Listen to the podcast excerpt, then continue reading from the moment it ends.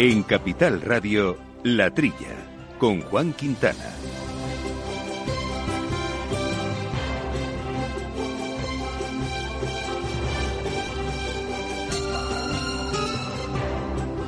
Muy buenos días, gente del campo. Buenos días, amigos del campo y de sus gentes. Bienvenidos a este programa de agricultura y de alimentación que hacemos aquí desde los super estudios Naturgy de Capital Radio. Lo hacemos todas las semanitas con una semana previa cargada de asuntos. El coronavirus, por ejemplo, que ya saben que afecta a la economía y también a nuestro sector, sigue siendo un más que serio problema para la sociedad y, como decíamos, también para aspectos mucho más prosaicos como es el movimiento de las economías y nuestros productos agrarios. También el sector que sigue revuelto y no para de movilizarse en el campo para reivindicar aquellas cosas que consideran eh, tienen que solucionarse, pero otros asuntos también nos van a ocupar y luego nos van a ocupar en un programa que hacemos gracias al control de Néstor Betancor en los controles técnicos y aquí en la mesa con Viviana Fernández de Mesa. Buenos días, Viviana, ¿qué tal andamos? Hola, buenos días, Juan. Jesús Moreno, ¿qué tal, Jesús? ¿qué tal? Buenos días. Muy bien. Y Jaime Costa, buenos días, Jaime. Buenos días, Juan. Bueno, pues de estos temas que hemos comentado seguro que vamos a afilar nuestros comentarios, pero también eh, ha habido otros asuntos que queremos comentar con ustedes. Por ejemplo, hablando de maquinaria, se, se cerró FIMA, pero Sumauto, que es especialista en portales verticales eh, de motor, en concreto lo que es, vamos, vehículos de ocasión, hablando en plata, pues ha pedido que el plan Renove Agrícola haga extensivas las ayudas para la compra de maquinaria a este mercado de ocasión. Vamos a charlar con Ximena Díaz, que es account manager de Mascus em, en España y de agricultura ecológica nos vamos a ocupar eh, también en este programa. Avanzamos ya en los previos de semanas anteriores el informe anual de la producción ecológica en España que había hecho público Ecovalia y que como siempre da datos de gran interés eh, que refuerzan nuestra posición como grandes productores pero nos alejan de la cabeza cuando hablamos de valor de mercado y de consumo per cápita. Álvaro Barrera es presidente de Ecovalia y nos ayudará a desbrozar un poco este asunto y a la comunidad valenciana nos desplazamos porque si Dios quiere, si el coronavirus lo permite, se celebrarán las fallas eh, valencianas. Y ahí el Consejo Regulador de la Indicación Geográfica Protegida Cítricos Valencianos celebrará el próximo 10 de marzo la gran naranjada fallera que repartirá más de 2.000 kilos de este producto para hacer el zumo naranja entre, bueno, pues entre las 12 y las 2, eh, eh, si Dios quiere. Bueno, pues este asunto también de los problemas que está teniendo el sector citrícola, nuestro sector de la naranja en esta zona tan tradicional eh, para esta producción.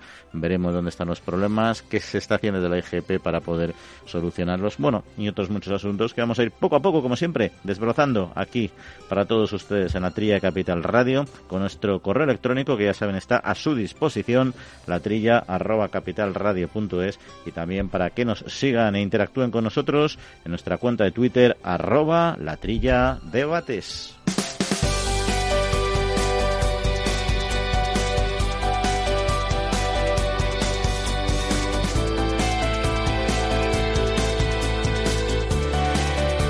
Bueno, pues vamos a hacer eh, un primer resumen de algunos eh, temas de actualidad. Por ejemplo, se ha aprobado el procedimiento para reconocer las lonjas de referencia al Consejo de Ministros. Así lo hizo en un Real Decreto por el que se establecen los requisitos que deben cumplir los centros de contratación de productos agropecuarios para obtener el reconocimiento de estas lonjas. Esta nueva forma recoge la creación de un registro que serán las eh, encargadas de proporcionar al Ministerio de Agricultura, Pesca y Alimentación información sobre las cotizaciones en el mercado de origen, aumentando de esta manera la transparencia en los mercados agrarios. Será de carácter voluntario y proporcionará al agricultor una mayor capacidad de negociación.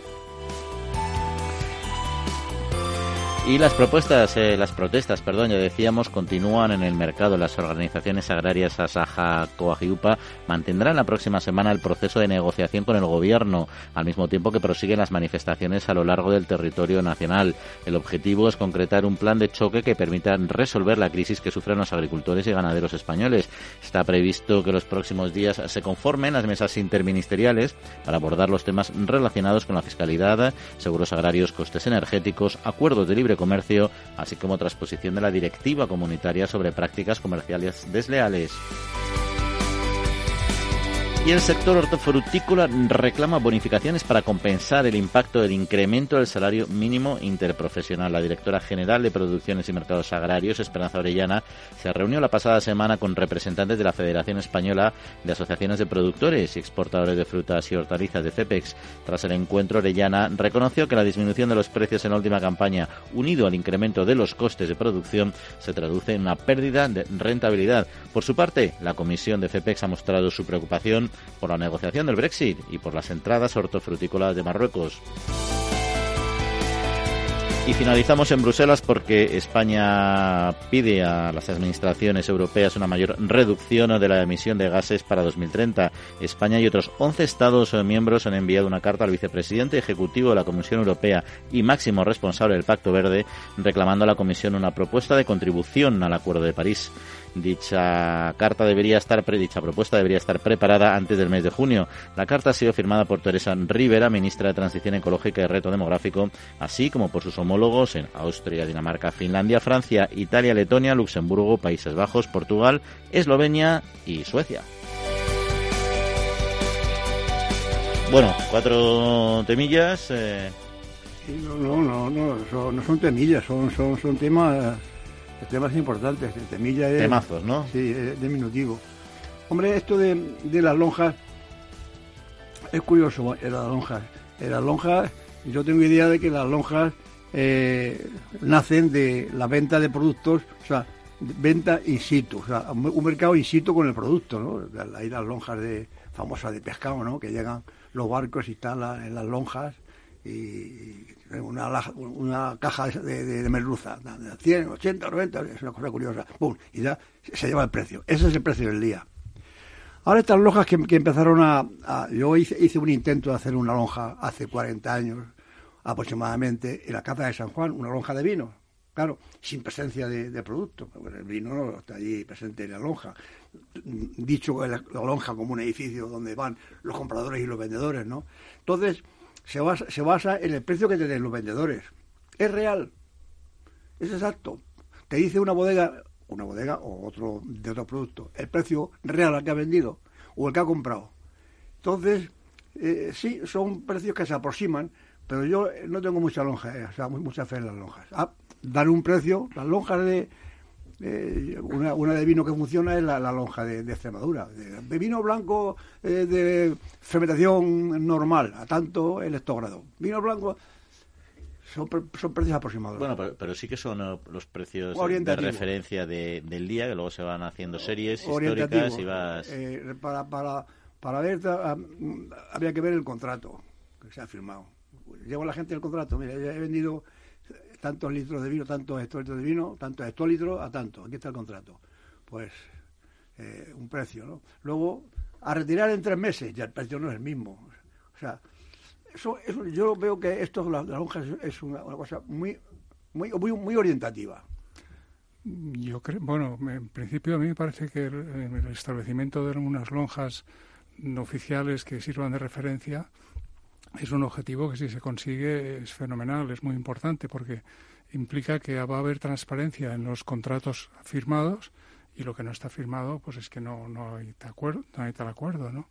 Lo único que hay que hacerlo con sumo cuidado, como, como has avanzado, porque ha habido experiencias anteriores de, lonjas que, que, no han funcionado. Recuerdo que hubo una lonja de cítricos hace un par de décadas quizá o algo así, ha habido lonjas eh, para contratación de cereales y las hay todavía, eh, lonjas, eh, en fin, de diferentes tipos que a lo mejor no han funcionado como deberían, pero por ejemplo en, cereales y leguminosas como la soja, la lonja que más importancia tiene en todo el mundo es la, la de Chicago, el Chicago Board of Trade, que son los que marcan el precio y, bueno, pero que el precio no es algo que, que, está, digamos, impuesto por una determinada parte, los que compran o los que venden, sino que son las cifras en las cuales hay acuerdo en que unos produzcan y otros consuman una lonja muy antigua que hay, por ahí por, en Cataluña, es la de Reus, a frutos secos, ¿no? Esa es antiquísima. Mercolleida también.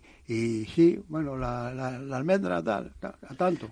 Yo sí que pues creo que marcan, o sea, yo, yo creo que te marca una referencia del precio real que se acuerda en ese en ese en ese momento, ¿no? Al final del día tienes una serie de precios medios que a los que se ha vendido y tienes una referencia de mercado, ¿no?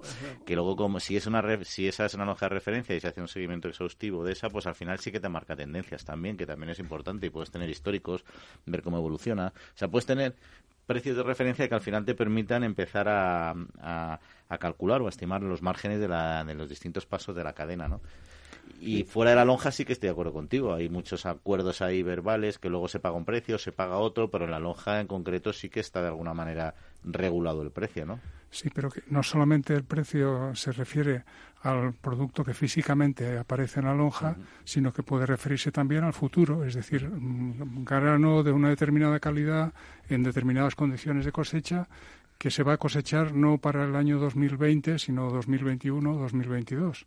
Entonces, si hay una, una firma de contratos en esas condiciones, pues ya el agricultor puede trabajar con, con certeza de que sabiendo que le van a comprar el producto a ese precio.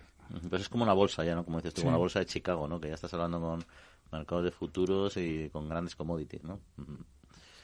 Bueno, yo soy un poco un poco escéptico porque nunca va a ser han copiado el nombre de las lonjas a las que yo me refiero ahí sí que ves que se llevan la merluza a tanto y se lo pagan delante de ti pues, pues, pues eh, a lo mejor a las 12 a lo mejor es un, precio y a las 2 eh, no va nadie a comprar y te bajan el precio es decir eso, es una cosa ¿eh? Pero eso, eso es lo que te da la realidad al final del día de cómo han ido, de cuál es la cotización del producto. Efectivamente, eso es con el producto y, bueno, in situ, presente, y el dinero también presente. Y, presente los agricultores, que van a seguir en nuestras ciudades y en nuestras calles durante una temporadita más, ¿no? Sí, pero a mí me, esto, esto me, hombre, lo tienen muy claro ¿eh? y, hacen bien, ¿no? sus reivindicaciones, y no parar por esa, esa medida que, ha, que han aprobado, 19 medidas. 19 medidas para rellenar 19, pero ahí hay una o dos o tres que son las que... Pero luego hay mesas, fíjate, mesas. Son mesas, las mesas que se dedican, aquí lo pone, ¿no?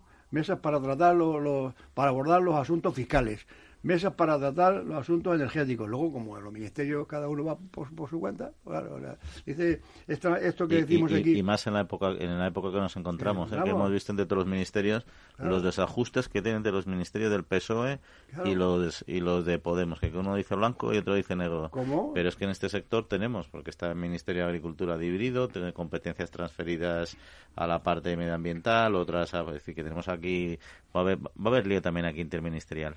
Hombre, ya que eh, eh, has comentado, Juan, antes que eh, la FEP se, se, se, ha quejado a, la, Esperanza Orellona, directora general de Producciones y Mercados Agrarios, de la influencia que tiene el salario mínimo. ¿Pero quién ha puesto el salario mínimo? Si, si lo ha puesto nuestro vicepresidente tercero o cuarto, ha, ha, sido el que ha impuesto el salario mínimo. Entonces, ¿a qué estamos jugando? ese ministerio, eh, eh, ¿qué, va a hacer Orellana con un, salario mínimo que ha impuesto eh, Pablo Iglesias, ese otro ministerio? Y no nos olvidemos de las consecuencias, porque las cifras de paro últimas publicadas a finales de febrero, el único sector que es, mm, sigue sigue con problemas de falta de puestos de trabajo, pues es el agrario. Que te veo, Viviana, que te veo muy, muy calladita hoy. No, es que estaba, estaba pensando en, en, los agricultores, que realmente las peticiones que hacen son bastante claras y bastante directas. El, el, tema del. Son temas que son muy básicas, como por ejemplo el coste energético.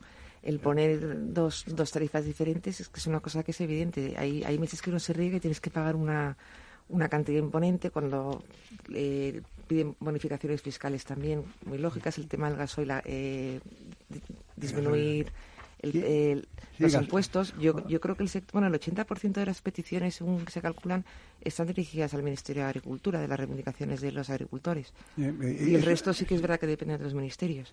Eh, eso de las tarifas, ¿de quién, de, quién dependerá? ¿Quién se niega a eso de las tarifas? ¿Las eléctricas? ¿O Hacienda? ¿Quién, quién, se opone a, esta reivindicación? De, de, Fenacore que es tan justa. Si yo estoy regando en verano cuatro meses, usted me cobra a mí el, contrato cuatro meses y no se lo cobran doce meses. Es que, es que, es que manda eso, como decía una, una, frase de, un, ministro, manda eso la, cuestión. Pero ¿de quién depende? ¿Hacienda que no quiere o las eléctricas? Las eléctricas, yo creo, claramente. Pero que además está claro, no tienes más que ver un recibo de la luz, los conceptos que hay, y es hay que hacer un curso para entenderlo bien. Sí, sí. hay apéndices porque uno ni entiende. Oye, el tema de las emisiones de gases de efecto invernadero, invernadero al final eh, parece que estamos apretando más a la Comisión. como al... Bueno, ya veremos, ya veremos, Juan. Eh, yo creo que aquí ha habido un voluntarismo que no sé si está justificado porque España tuvo problemas en cumplir los objetivos de reducción de emisiones de, de acuerdo con el protocolo de Kioto y finalmente pues se pudo arreglar un poco por, por la disminución de actividad por la crisis que hubo. Pero ahora, mm, en fin, yo creo que, es mayor el desafío que tenemos y no sé si será fácil hacerlo, pero mm, en 20 años reducir más las emisiones hasta el nivel de la mitad y, conseguir así que el aumento de temperatura se reduzca solamente a 1,5 grados centígrados no es nada fácil. Por lo visto estaba eh, había, un, había un compromiso de del 2030 reducir en un 40%. Y estos, estos países han dicho que no, no, nada de eso, no, nada del 40%. Nosotros en el 2030 vamos a, tener el 50% o el 55%. Es como aquel que dice que, que salta, la, salta pértiga y dice, en los Juegos Olímpicos de, de, de Japón yo voy a saltar 2,80. ¿Por qué? Pues lo digo yo. Bueno, algo, más que 2,80 si es pértiga, que si no, no se va a comer un bollo. Ya sabes que lo mío no es... no es la pértiga, ¿no? Pero, bueno, oye, porque no te has puesto, Jesús, ¿eh? sí, sí, lo que te quiero decir que son, son es, es, un voluntarismo, como tú has dicho. Eso de que voy a reducir, tendrá que contar con, con, con, con, todos los sectores que, que, influyen en, la emisión de, carbono. Pero además yo creo que también es como una pelea por estar a la cabeza. Hay, hay países que, que realmente contaminan muchísimo, que no lo firman, que van por libre y la Unión Europea se, me, da la impresión, estoy muy segura, que se pone unos objetivos muy altos sin pensar o sin, sin, saber antes cómo hacerlos y, la repercusión económica que también puede tener todo esto y es una disminución de la competitividad también. Ya, se quejan por ahí, que no sé si, si va, va, después en las noticias, ya se quejan los de los, los, de Valencia, Asaja, mucho voluntarismo en reducir la huella de carbono pero que vengan barcos y barcos de, de, de naranjas de, Sudáfrica con, con, lo que eso contamina. es un poco la, decimos, un poco la, la hipocresía europea, ¿no? Que aquí controlamos al máximo, pero bueno, si nos lo traen desde fuera, ya, ya, se contaminen ellos, ¿no? En fin, eh, vamos a hablar ahora de maquinaria, que hay muchos eh, asuntos que tratar y el tiempo vuela. 6 de la mañana, nadie más en el campo, pero sé que para tramitar la PAC no estoy solo. Con mil oficinas de Agrobank y más de 3.000 profesionales agrarios, CaixaBank está contigo día a día haciendo todos los trámites de la PAC y anticipándotela cuando lo necesites. Y además, solo por domiciliarla, te llevas una práctica mochila nevera. Agrobank, pasión por el mundo agro.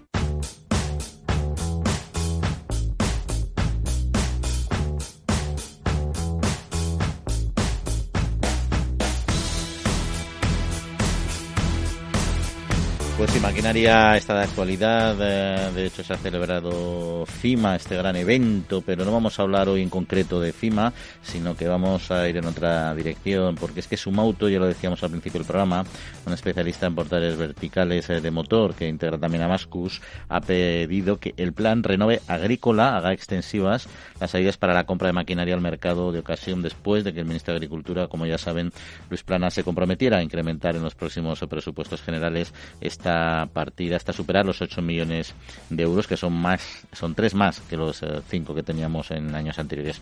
Bueno, antigüedad del parque eh, que en el sector agrícola ya asciende hasta los 12,3 años de media, que no es poca cosa, y el 60% con más de 18 años, el doble que la media europea. Bueno, pues vamos a hablar de este mercado de ocasión y de esta petición en concreto con Ximena Díaz, eh, que es directora de cuentas de Mascus España. Ximena, muy buenos días. Hola, buenos días, ¿qué tal? Bueno, lo primero, para quien no lo conozca de nuestros entes, eh, eh, ¿qué es Mascus? Mascus es un portal de maquinaria industrial, eh, de venta de maquinaria industrial de segunda mano, que cubre los seis sectores de maquinaria industrial. tenemos, cubrimos tanto agricultura, construcción, transporte, almacenaje, jardinería y, y ya, creo que dije los seis. Ahí está. Y luego cuando hablamos eh, del mercado agrícola de segunda mano, en concreto, eh, ¿cómo, ¿cómo está evolucionando en los últimos años? Bueno, sí, es verdad que, que es un poco más lento que el, el mercado de, coches de segunda mano, porque la maquinaria es como una, es un, es un, un objeto que, que tarda un poco más en, en venderse, es un poco más, mucho más costoso que a lo mejor un coche, no es una, no es a lo mejor, no se considera algo de primera necesidad. Sin embargo, cada vez vemos que hay muchísima más maquinaria de segunda mano eh, disponible para la venta. Y están pidiendo al, ministerio pues que, que, también se bonifique la compra, la reposición con maquinaria de, de, segunda mano. Eh, ¿qué, ¿Qué tipo de maquinaria? Porque por supuesto tendrá que haber una limitación de antigüedad, ¿no? Porque si no a lo mejor sería, eh, o sea, no se solucionaría tanto el problema, ¿no? Sí, claro, porque lo que hemos visto es que, eh, claro, se dan, se dan eh, ayudas para maquinaria y eh, nueva, pero eh, vemos que a lo mejor eh, con eh, maquinaria de segunda mano, pues sí es, se puede dar como ayudas para que para que también eh, puedan eh, todo todo el, el ¿cómo se llama? los trabajadores puedan tener maquinarias a buen estado no no tengan tanto no haya tanto daño como hay ahora que la maquinaria que se utiliza es muy muy vieja y todo y pues por un menos precio que lo que cuesta una maquinaria nueva. Y la maquinaria que estamos hablando obviamente es la maquinaria agrícola. Sí, Jesús Moreno nos acompaña. Quería hacerle alguna pregunta. Hola, ah, sí, mira, buenos días. Esto, eh, bueno, me imagino que ASEMAT, que como sabes la, la patronal de los fabricantes de venta de maquinaria agrícola, no estará muy de acuerdo con, con esta petición, porque claro, ellos lo que quieren es vender más maquinaria. Pero sí que, sí que pienso yo, francamente, que el, que vende un tractor antes de cinco años es porque quiere uno más grande y, ese tractor que vende, porque decís que, son menos de cinco años, ¿no? Se ahorra un 40%. Pues es una pena porque le da facilidad al que quiere comprar uno mayor, por ejemplo, o, con otras cualidades más modernas y entonces ese otro que está en perfectas condiciones pues que esté que, esté que, se aproveche para otro agricultor yo, yo en ese sentido sí que veo positivo esta este asunto que, manejáis de, venta. De, hecho, la venta de, automóviles de, segunda mano es, importantísima. La gente que compra un coche eh, estupendo eh, con un ahorro importante, ¿no? Claro, y también tenemos que tomar en cuenta que muchas veces eh, la gente que vende este tipo de maquinarias es porque primero que la compra para hacer trabajos o a lo mejor en específicos que bueno ya llega un momento en que tiene que eh, no la necesita más y no la va a utilizar más o también que necesita eh, renovarla porque eh, a lo mejor el otro tipo de trabajo que tiene que hacer eh, requiere de algo más más nuevo más grande más etcétera Simina Díaz, directora de cuentas de Mascus España. Pues muchas gracias por atendernos y esta otra ocasión. Un saludo. Hasta luego. Bueno, pues eh, sí, lo que has dicho tú, Jesús, es cierto que la verdad es que te compras uno de dos o tres años, lo vas que como tienes que establecer algún control, la bonificación, o sea, no, yo no lo veo, no, no lo veo tan sencillo, pero sí que creo que si tú sustituyes por uno de dos o tres años, en principio pero tienes que garantizar que, sea. Lo que a mí me extraña es que generalmente los agricultores tardan mucho en renovar la maquinaria, ¿no? Un tractor, no, no, no veo yo que, que les dure, suelen durar al revés, el problema suele ser al contrario. No me imagino yo vendiendo un tractor de cuatro, ah, casos muy concretos, pero es una línea habitual. O sea, a mí lo que me resulta raro es que en el mercado de segunda mano, yo estoy de acuerdo contigo, o sea, que en vehículos es distinto porque los vendes enseguida, porque tienes vehículos de flota, porque tienes mil historias, ¿no? Pero aquí, para cuatro o cinco tractores en sentido figurado, o sea, ¿no? que, va a haber de esas edades, de, esa, de esas edades tan cortas, que peleen para que se bonifique también, con todo lo que más genera de complejidad de control, ¿no? Porque un tractor nuevo está muy fácil, es muy claro lo que vendes, pero no de segunda mano, entras ya en otros procesos de control, ¿no? O sea, no sé por qué se mete realmente su auto en este sarao, no sé hasta qué punto les va a resultar un negocio interesante. Y la única cosa es que el que quiere comprar un tractor con el renove. Se ahorra un dinero eh, y a lo mejor eh, tiene acceso a un tractor más grande con el mismo dinero. Les dice que un tractor de un tractor son 55.000 euros nuevo y 22.000 eh, con menos de 5 años. Pues si, si tienes acceso a un tractor bueno de 150 caballos por, por un 40% menos, pues eso, es, eh, eh, si no tendrías que ir a uno nuevo, pero más pequeño. yo tengo claro lo que tú dices, que es el interés de una de un agricultor que le dejen comprar un tractor de 3 o 4 años y se lo bonifiquen, eso lo tengo claro. No tengo tan claro el, el interés que, que supone para el negocio de para este negocio en volumen de negocio general, como dice Viviana, porque es que los tractores es raro el que compra un tractor ya a los 3-4 años como si fuera la vida útil de un coche. Es que ni siquiera los coches, la mitad de ellos nadie los vende a los 3 o 4 años. Son coches que quedan libres por flota, por muchas cosas. ¿no? Yo creo que yo creo que va, a ser negativa eh, esta petición, pienso yo, ¿eh? porque lo, lo, que quieren es que se vendan muchas máquinas nuevas. Y para eso, está, lo, de, Bueno, y luego el lobby eh, claro, luego la patronal Ansemat es muy potente también, como tú bien has dicho. No sé si luego estas grandes empresas también tienen su pequeño mercado de segunda mano, que es posible que también lo tengan, ¿no? Pero, bueno, podemos hablar un día. Un día hablamos con Ignacio Ruiz, que es el director de Ansemat, y le preguntaremos que nos aclare también la visión de Ansemat. Será como los coches, ¿no? Yo cojo un tractor nuevo, más moderno, más grande, y te dejo a ti eh, a la misma casa. Eso también es posible. Por eso que los vehículos también venden segunda mano, ¿no? Me, quedo, con el, me quedo con el antiguo, ya lo venderé yo. En fin, como, tú, dices, ya no lo creerá. No lo creerá eh, Anseman también. Bueno, pues seguimos aquí, hablando de campo, aquí, en Capital Radio, en la trilla. El Foro Interalimentario trabaja por conseguir los mejores productos con la máxima calidad a los mejores precios, velando por garantizar la seguridad de la cadena alimentaria sostenible desde su origen hasta que los productos llegan al consumidor. Para ello cuenta con el compromiso de las empresas que lo integran que apuestan por la seguridad, la calidad, la investigación, la innovación y la justa retribución de todos los agentes de la cadena.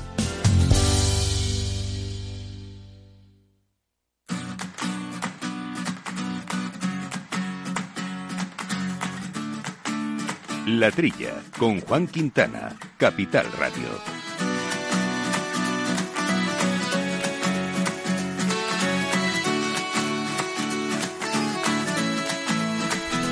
Bueno, pues seguimos aquí hablando de campo en Capital Radio. Les recuerdo nuestro correo electrónico, la trilla arroba capitalradio.es, donde nos puede mandar cualquier información, pregunta o cuestión que les interese. También nuestro perfil de Twitter, donde nos pueden seguir e interactuar, que es arroba la trilla debates. Pero ahora lo que toca es hacer un segundo repaso, aparte de la actualidad de la semana, que hacemos con Federica Aranía. Buenos días, Federica. Buenos días. Y comenzamos hablando de la facturación de la industria española de sanidad y nutrición animal, que ha superado los 1.500 millones de euros en 2019. Esta cifra supone un incremento de más del 3% con respecto al periodo anterior, revalidando de esta manera los datos de los últimos años. Los productos farmacológicos fueron los más vendidos en 2019, mientras que los biológicos ocupan el segundo lugar. El sector del porcino lidera la facturación por especie, seguido de perros y gatos, cerrando la triada el sector del vacuno. Las empresas que pertenecen a la patronal Veteroindustria están presentando en más de 90 países de Europa, Iberoamérica, Asia y el Magreb. Y la Feria Internacional de Maquinaria Agrícola 2020 cierra sus puertas. Cerca de 240.000 visitantes han acudido al recinto ferial en Zaragoza, donde se han batido récords en el número de expositores procedentes de más de 80 países. FIMA ha sido el escenario de más de 3.000 reuniones y encuentros internacionales entre las firmas expositores y los compradores internacionales, contribuyendo de esta manera a la exportación de máquinas españoles al mercado exterior. A lo largo de las cinco jornadas en las que se ha desarrollado la feria, también se han llevado a cabo numerosos debates para tratar los aspectos más relevantes del sector. Y Aba Saja ha pedido a Bruselas un mayor control a la entrada de mieles procedentes de China. La Asociación Valenciana de Agricultores ha solicitado a la Unión Europea que impida la entrada de miel procedente de China que no cumpla con la definición recogida en el ordenamiento jurídico europeo y que difiere de la normativa del gigante asiático oriental. Mientras que en China la deshidratación se produce artificialmente, la legislación comunitaria no permite la intervención humana en el proceso de maduración y deshidratación de las mieles. Aba Saja también se suma a, los, a las reivindicaciones del Copa Cogecac para introducir en el etiquetado del país de origen para las mezclas de mieles. Y finalizamos hablando de un asunto que afecta y mucho al mercado agrario, que es el coronavirus, y es que la Organización Mundial de la Salud aconseja evitar una espiral de pánico. La directora de Salud Pública de la Organización Mundial de la Salud, María Neira, durante su intervención en el Congreso de Desarrollo Sostenible organizado por la Federación de la Industria de Alimentos y Bebidas, ha hecho un llamamiento a las autoridades para resistir la presión y ha manifestado su preocupación porque determinadas medidas que se están llevando a cabo generan una percepción del riesgo superior al real, provocando miedo y angustia en la sociedad. Neira ha destacado que es necesario terminar con esta espiral para evitar el colapso hospitalario y la crisis en diferentes sectores.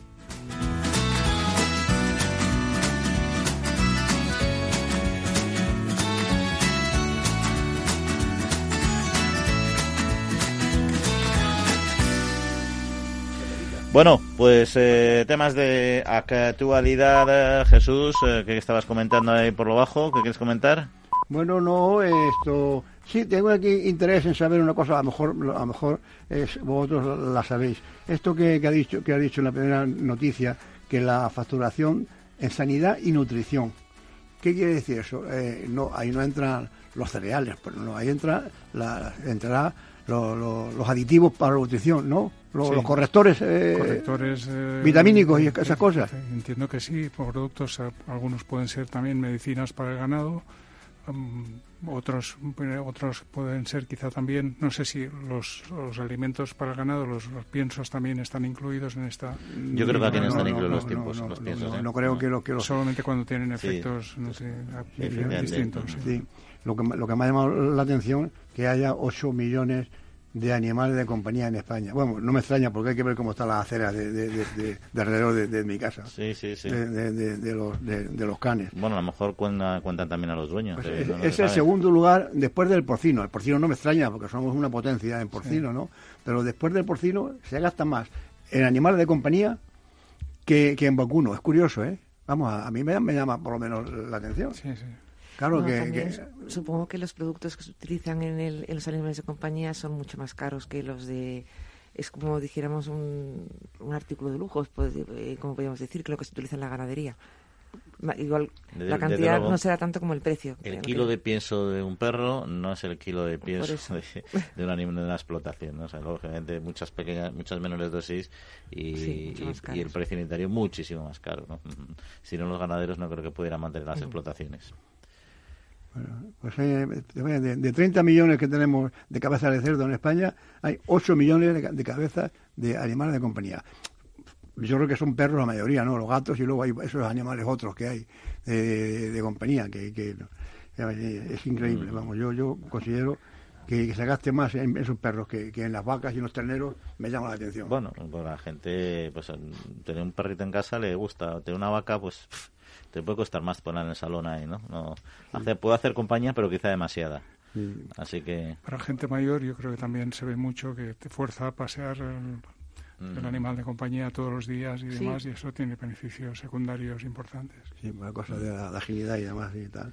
Oye, pero están, presentes en, en, más de 90 países, o sea que es, una, están fuertes también, ¿no? O sea, porque el sector, el sector de la sanidad animal es muy potente. De hecho, el sector farmacéutico tradicionalmente ha tenido, las grandes empresas han tenido siempre divisiones de sanidad humana y sanidad animal. Ahora muchas de ellas se han dividido, pero todavía quedan unas cuantas que tienen ambas ambas divisiones, ¿no? Es decir, que hay, hay un sector un sector potente, evidentemente, ¿no?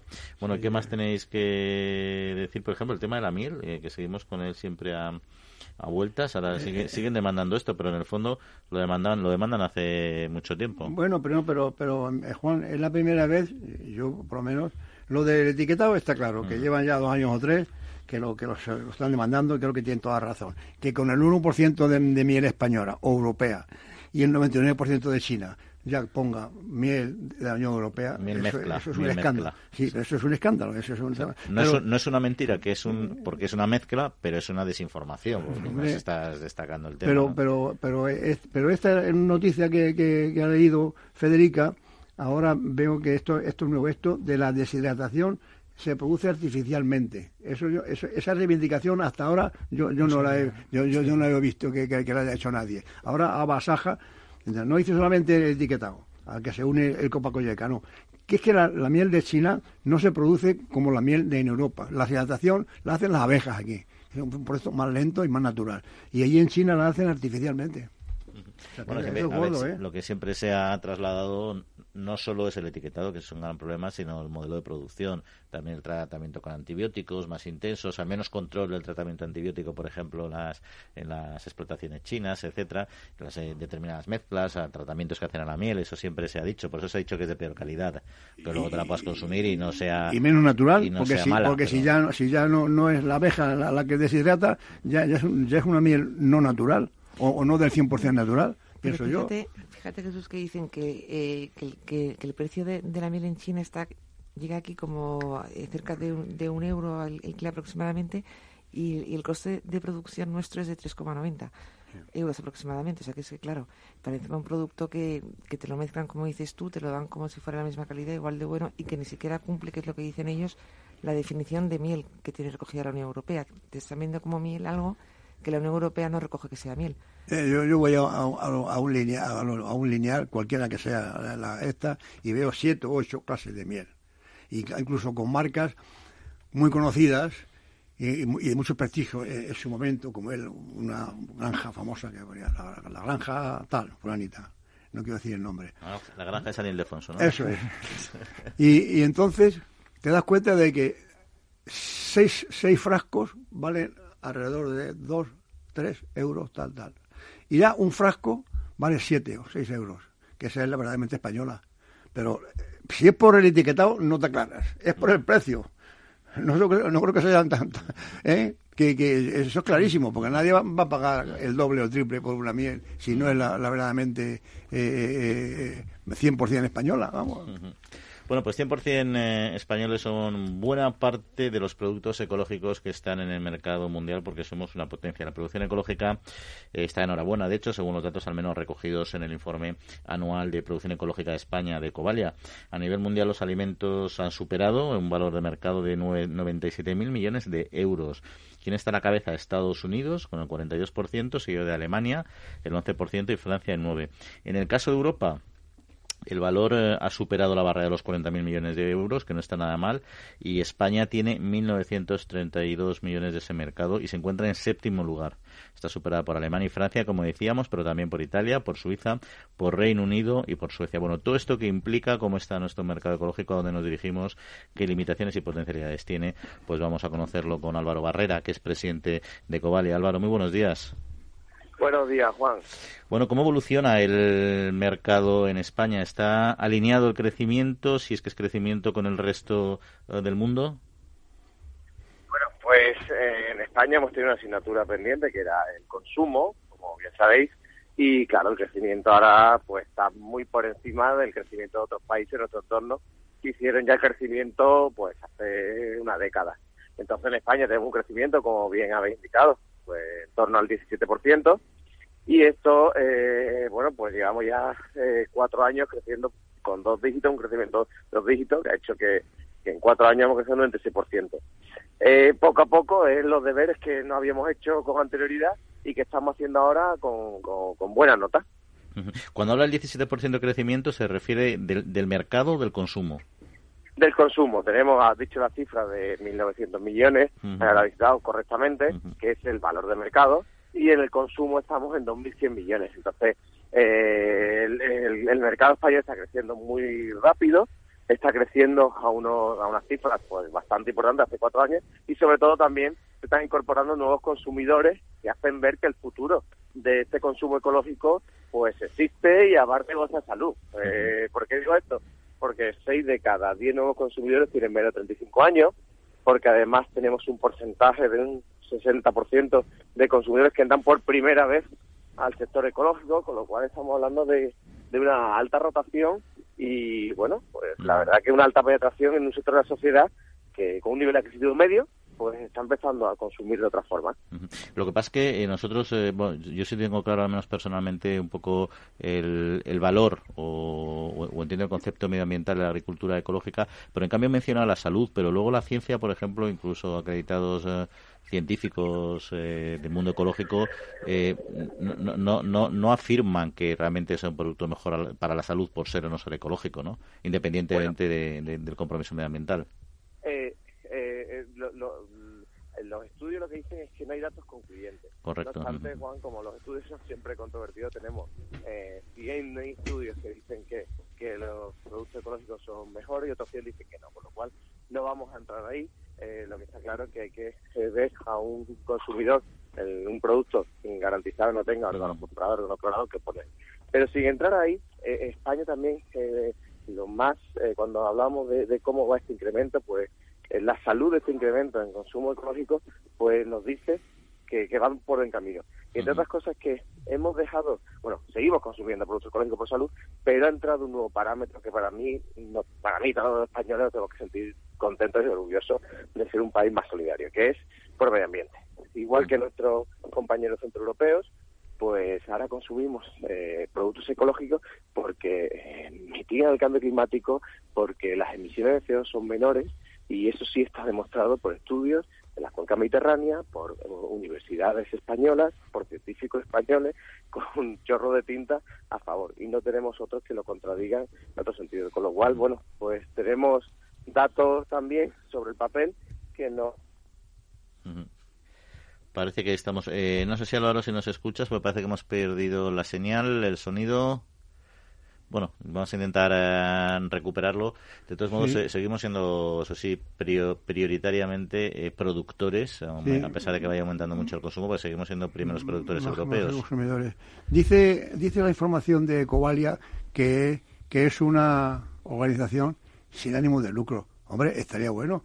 Si, si yo entiendo que Covalia es, es una, una, patronal porque agrupa a 15.000 productores y ganaderos que hacen cosas ecológicas. Eh, eh, el lucro lo, lo, tienen los que venden, los socios, la organización como tal no, no puede tener ánimo de lucro. Es que creo que a ver si, si vuelve a coger la voz. tenemos ya, a, ver si, a ver si nos dice realmente si que es un patronal o cómo está constituido Ecovalia realmente. Pues mira Álvaro, Jesús nos, nos estaba planteando un poco que explicara también qué, qué es Ecovalia.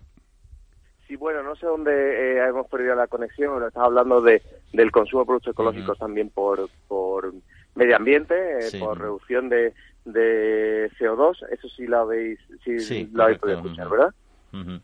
y, y, luego, bueno, vamos a aclarar primero qué es, qué es Ecovalia y luego seguimos ya hablando de, de otros asuntos de, la producción ecológica. Sí, eso es, ¿no? si es una patronal que reúne a todos, a productores de ganaderos y agricultores de industrias todos eh, que producen eh, alimentos ecológicos, ¿es eso lo que lo que produce? Vamos, eh, Ecovalia es una asociación sin ánimo de lucro, va a cumplir a 30 años y es una asociación que representa tanto a, la cadena de producción, tanto a los productores, ganaderos y agricultores, apicultores también, por supuesto, a las industrias de transformación, a distribución y bueno pues a todo el sector de la producción ecológica eh, cuyo objeto de Covalia es eh, eh, obtener productos ecológicos el incremento de la, agricultura ecológica certificada mm. y, bueno para ello Sí, ah, no, no, no, no, iba a preguntar solo que dentro de la producción que estaba mencionando y que somos primeros productores europeos, ¿cuáles son las que más se están desarrollando, las que más están creciendo? Bueno, pues las que más han crecido son las de mayor valor añadido estamos hablando de las que más han sido los subtropicales, eh, estamos hablando del el crecimiento en, porcentaje. Por supuesto, también estamos hablando de eh, los frutos secos y eh, los cítricos. y, por supuesto, hortícolas. Las que van en cabeza, pues tenemos tanto cereales como olivar, aunque su crecimiento en porcentaje no ha sido el mayor. Y luego, en cuanto a consumo, ¿hay datos también de cómo está evolucionando el consumo en España en cuanto a productos o a nivel europeo? ¿Qué, qué está demandando más? Sí, bueno, ahora tenemos que tener en cuenta que, el consumo eh, tenemos fundamentalmente es producción vegetal la que la que está por delante siempre. En producción animal, la que tenemos más eh, abajo, de hecho, porque los sistemas productivos animales, en monogástrico, por ejemplo, son mucho más complejas, la normativa es muy estricta y en nuestro país es más difícil de producir, más costoso y tienen un diferencial de precio que puede llegar a, 100%. Eh, entonces la producción vegetal se está teniendo muy entrada. Fundamentalmente frutas y verduras, además de, eh, frutos secos. Y eh, en, en, producción animal la que más eh, está creciendo en porcentaje es los lácteos y los huevos. Bueno, pues aquí está, estas buenas noticias para nuestro sector, para nuestro importante sector de la producción ecológica. Álvaro Barrera. Sí, pero, pero, digo, digo, digo Álvaro que el lucro es que es, es, obvio que el lucro ya lo tienen los socios, ¿no? al, vender más y mejor, ¿no? Es que parece que cuando dice es una ecuación eh, esto eh, sin, ánimo de lucro. Claro, eh, pero como todas las asociaciones patronales, profesionales, todas son sin ánimo de lucro. Eso, digo yo. es, que, es, que, parece que es una ONG, no, no, es una asociación, entiendo, patronal, ¿no? Muy bien. Correcto. Bueno, eh, sí, somos, la organización ahora mismo eh, más fuerte eh, a nivel del territorio que, está en todo el territorio implantada. Por supuesto, no tenemos ánimo lucro. Nuestros productores, nuestros asociados tienen que ganarse la vida, y aparte, dignamente, con buenos con buenas retribuciones, cuanto más mejor. Y lo que Covalia destina todo su presupuesto, pues a inversiones, por ejemplo, el estudio de cambio climático que hicimos en el año 17 y 18, eh, hay más de, destina su presupuesto a las inversiones del equipo internacional de Covalia a defender las posturas de, España y del sur de Europa en el sector de la producción ecológica en Bruselas. Eh, destinamos con los viajes que hacemos, bueno, para, para eh, hacer estrechar el lazo con el ámbito internacional. Es decir, ánimo lucro es que no podemos tener beneficios a final de año, pero por supuesto necesitamos un presupuesto para poder funcionar todos los hombres y mujeres que trabajamos en Ecovalia. y los asociados, faltaría más. asociados, por supuesto. Como debe ser. Álvaro Barrera, presidente de Ecovalia, pues muchas gracias por acompañarnos y que pase muy buena semana. Igualmente, muchísimas gracias por acercar al sector de la producción ecológica. Un saludo a todos. Hasta luego, adiós.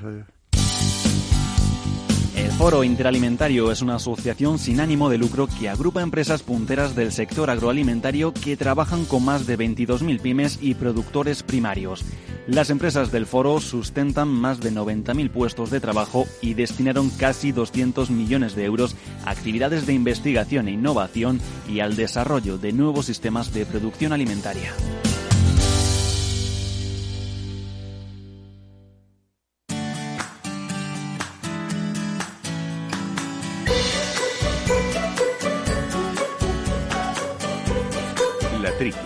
Con Juan Quintana.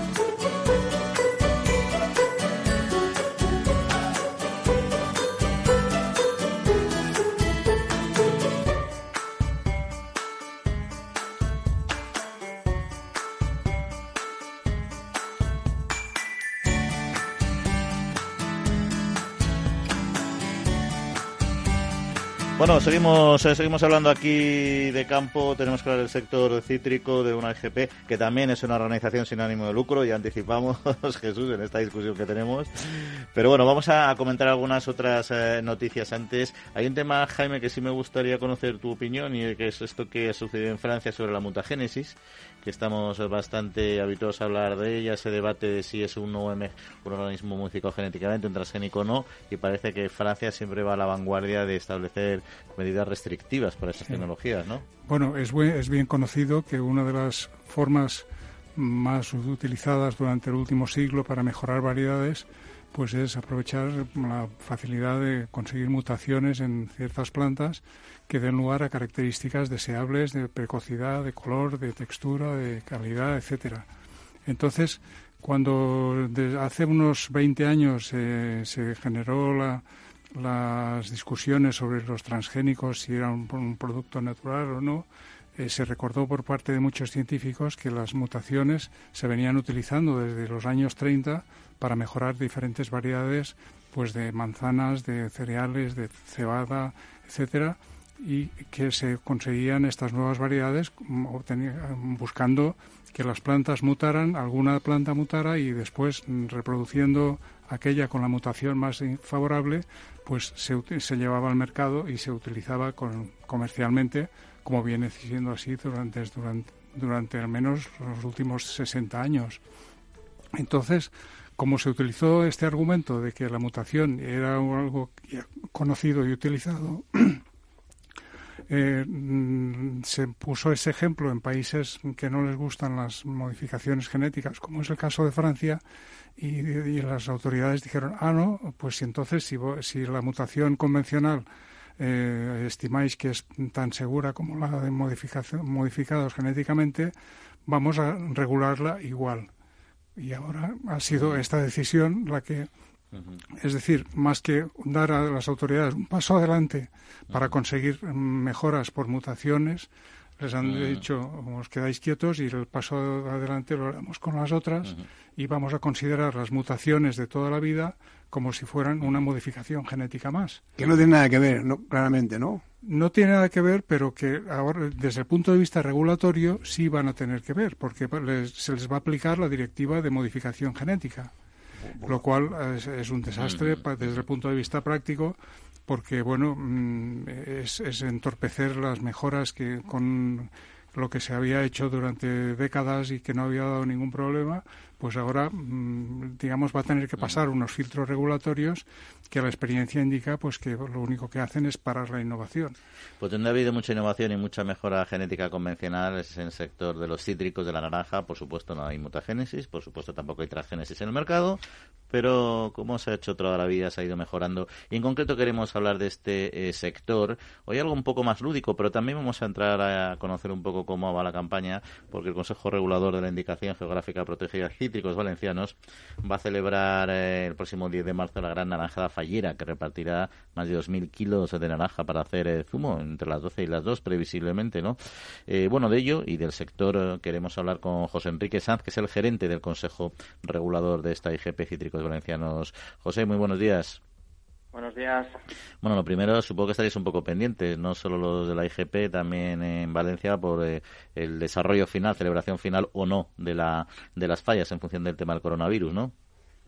Pues sí, sí, porque cada día aumentan los infectados y siempre estás atento a lo que se pueda marcar desde Consejería de Sanidad, a eventos en los que pueda haber bastante gente, entonces estamos en función de lo que nos manden, claro.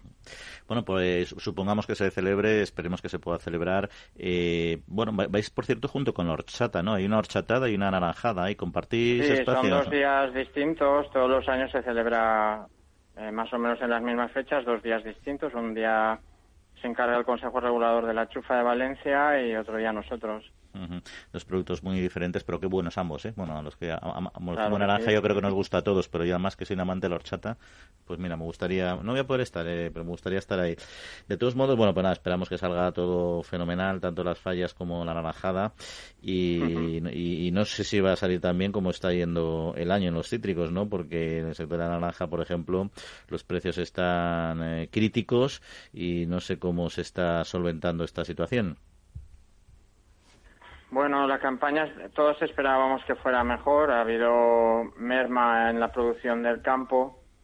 Entonces eh, pensábamos que el sector iba a tener un poco el mando este año a nivel de la venta, pues que iba a salir, había, iba a haber mucha más demanda con mejores precios y no ha sido así. Ha sido una campaña bastante intermitente los precios a nivel de, venta de puesta en, el camión, dijéramos, a puerta de almacén, no se pueden considerar malos, pero sí en comparación con las expectativas que habían de campaña, pues no está siendo una campaña del todo buena. Porque la IGP, eh, ¿qué porcentaje de, superficie o de volumen de producción eh, ampara de cítricos? Bueno, con respecto a la superficie tendremos un 10 o un 15% de superficie citrícola de toda la comunidad valenciana inscrita en, el GP. Todo eh, va en relación también a, los agricultores individuales o las parcelas que se escriben eh, asociadas a, los almacenes, ¿vale? Para que lo entendamos todos. Y, a nivel de producción, eh, de producción envasada, estaremos entre el 1 y el 2% que no parece una cantidad grande, pero es que la comunidad valenciana confecciona muchísimos kilos y nosotros ahora pues estamos vamos en aumento y ese entre el 1 y el 2% de, de producto confeccionado con alta calidad, pues también son muchas toneladas.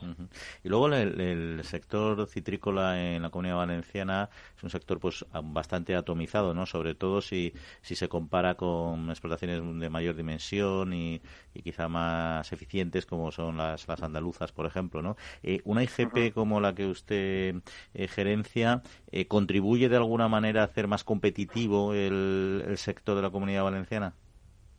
Evidentemente, el sello de la IGP le da un valor añadido, le da un valor añadido a la tradición, al origen, evidentemente, que por cierto cada vez tiene más demanda de las grandes superficies, no solo a nivel nacional, sino en general, sobre todo a nivel europeo. Y le da un valor añadido también de calidad y presentación. Nosotros tenemos unos requisitos bastante más exigentes que los que exige la norma de comercialización de cítricos para la confección en general. Tenemos eh, requisitos más exigentes, sobre todo a nivel de presentación de producto, de presentación o de, o de defectos de, de, los defectos externos de la fruta. Y somos muy exigentes a nivel de sabor. El índice de madurez y el porcentaje de zumo nuestro es, es más alto que, el que se exige a nivel estándar, dijéramos. Entonces, el que consume producto con un sello de calidad, de, denominación de origen o de IGP, ya está comprando algo con una historia de, que lleva detrás el producto, con una tradición de cultivo y además con una certificación de, calidad. Sí, Jesús Moreno también quería plantear alguna cuestión. Bueno, José, bueno, espero que espero que celebres tu, tu, santo eh, con las fallas y con... Espero, espero que llegue con normalidad. No, digo que, que si la IGP se basa en, en, la tierra, en, el suelo, en el cultivo y en las variedades, mm, ¿cómo no hay más gente inscrita? Porque no... no eh, eh, porque es curioso que que, no haya más, gente inscrita en la IGP, ¿no? Pienso yo. Mira, nosotros tenemos ahora 60 almacenes inscritos. Eh, bueno, a ver, si lo enfocas por los agricultores, el hecho de tener del 10 al 15% de productores en un sector tan grande es importante también. Pero todavía nos queda un margen de crecimiento muy grande porque no es una IGP, eh, no es una figura de calidad todavía bastante conocida incluso aquí. ¿vale? Eh, si dijéramos, si lo comparamos a otras denominaciones de origen, que casi todo el sector está dentro de la figura de calidad, pues esta se queda pequeña a su lado por muchas hectáreas que tengamos, ¿no? Nos queda mucho camino todavía por recorrer, pero por ejemplo en almacenes, pues de 200, 250 que guardan el perfil para poder estar con nosotros, hace tres años teníamos 35, 37, hemos pasado a 45, 53 y actualmente estamos en 60, dos más que están a la espera de darse de alta estaríamos en 62. O sea que el tema de las figuras de calidad va a más, la sensibilidad por tener un producto con origen certificado y con una calidad certificada va a más y lo estamos notando hasta en los cítricos que hay mucha oferta distinta. Pues esperamos que sigan teniendo éxito y creciendo y dando calidad y diferenciación al producto. José Enrique Sanz, gerente del Consejo Regulador de la IGP Cítricos Valencianos. Que pasen muy buena semana y si pueden y les es posible que disfruten de las fallas y de esta naranjada. Un saludo. Pues ojalá vaya todo bien. Gracias. Bueno, tenemos este tema de la, de la naranja. Al final tenemos un producto de calidad, que es el valenciano, pero cuando se exporta, por ejemplo, no se, no, no se marca la diferencia precisamente frente a las naranjas de Sudáfrica, etcétera, ¿no? Sea, tenemos unos parámetros ahí que son vendibles y yo creo que lo que les falta es diferenciación, porque verdaderamente si tienen que vender a precio más caro, como es muy posible que tengan que hacer, tienen que dejar claro que es un producto español y que por tanto conlleva una serie de características, porque por ejemplo en Europa, en muchos países, en Alemania, la gente compra ya por unidades. O sea, va y se compra tres naranjas, ya no se compran aquí como a kilos, ¿no? Y entonces, claro, para elegir una u otra tiene que tener una diferencia muy clara, ¿no? Y yo creo que ese es el camino que le queda por recorrer a, la citricultura valenciana y en concreto la IGP que en eso seguro que está trabajando. No, eh, ahora lo, lo, veo un poco más claro, ¿no? Esto, esta gente eh, se fija mucho en la maduración de la naranja, en el aspecto exterior, que hay naranjas que están y, y oye, pues le, veo yo de, eh, futuro. Le, le, iba a comentar de un valenciano que tiene un supermercado, que no voy a decir quién es, y, coges y, te, te, puedes hacer un zumo in situ, es una naranjada. Y luego, y luego pagas en caja el líquido. Eh, eh, bueno, eso en muchos sitios Mercadona se puede decir, por ejemplo. Eso, iba a decir yo que era un valenciano. Ah, hay, otros, sí, sí, no, pero es verdad que está bien. pues hay que, darle la, idea, hay que darle una idea a Roy que ponga IGP, mm, zumo de naranja de Valencia, la IGP. Sí, es una, es una alternativa. Lo vamos a decir. Lo que también he visto, por lo menos en España, es que es, eh, algunos productores de naranja de calidad prefieren invertir en su propia marca más que una IGP que cubra todo. Entonces, no sé si, si el hecho de figurar con una marca determinada y, y no citar la IGP si, si es compatible, pero mi impresión es que, claro, con, si tienen que pagar por ello, pues necesitarán. Pero si es compatible, o sea, tú puedes tener tu IGP y esa IGP frente a la marca particular, lo que te garantiza es que hay un consejo regulador que tenga unos parámetros mínimos de calidad, de origen, de lo que sea, ¿no? Y luego tú además puedes potenciar tu marca de, con, esa IGP concreto, pero hablando de la marca específica. Entonces hay muchos productos que lo hacen y es, yo creo que es lo mejor, diferenciarte como marca y, luego con la garantía de la IGP que te está definiendo que hay unos patrones, unos parámetros ahí mínimos, ¿no? Pero bueno, oye, pues se nos va acabando el tiempo. ¿Falta un minuto o menos? Menos, pero te dejamos. No, es, que el, otro día que, hablamos de, de, IFEMA, no, no, no pude decir yo lo que quiero decir. Que yo fui a IFEMA en el año 70. Y IFEMA lleva ahora 64 años funcionando. Bueno, pues allí di yo una charla sobre la fermentación de vinos de, vino blanco en grandes depósitos y me dieron una placa que aún la conservo. Pues nada, pues el próximo día nos, vas a contar en, reducido de qué fue esa charla. Pues nosotros en reducido nos quedan cinco segundos para despedirnos, así que os agradecemos a todos que hayáis estado aquí, a Néstor, a Federica y nosotros nos tenemos que despedir hasta la semana que viene. Que paséis buena semanita, ¿no? Adiós igualmente a todos. Y a todos ustedes que disfruten eh, y en siete días nos escuchamos. Un saludo. Capital Radio. Siente la economía.